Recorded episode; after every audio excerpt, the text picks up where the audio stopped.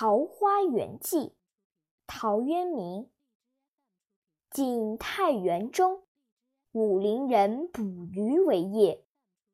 缘溪行，往路之远近，忽逢桃花林，夹岸数百步，中无杂树，芳草鲜美，落英缤纷。渔人甚异之。复前行，欲穷其林。临近水源，便得一山，山有小口，仿佛若有光。便舍船，从口入。出极狭，才通人。复行数十步，豁然开朗。土地平旷，屋舍俨然。有良田、美池、桑竹之属，阡陌交通，鸡犬相闻。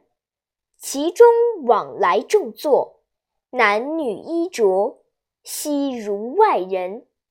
黄发垂髫，并怡然自乐。见渔人，乃大惊，问所从来，具答之。便邀还家，设酒杀鸡作食。村中闻有此人，咸来问讯。子云先世避秦时乱，率妻子一人来此绝境，不复出焉。遂与外人间隔。问今是何事？乃不知有汉，无论魏晋。此人一一为具言所闻，皆叹惋。余人各复言至其家，皆出酒食，停数日，辞去。此中人语云：“不足为外人道也。”既出。得其船，便扶向路，处处致之。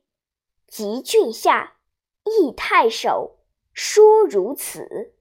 太守即遣人随其往，寻向所至，遂迷，不复得路。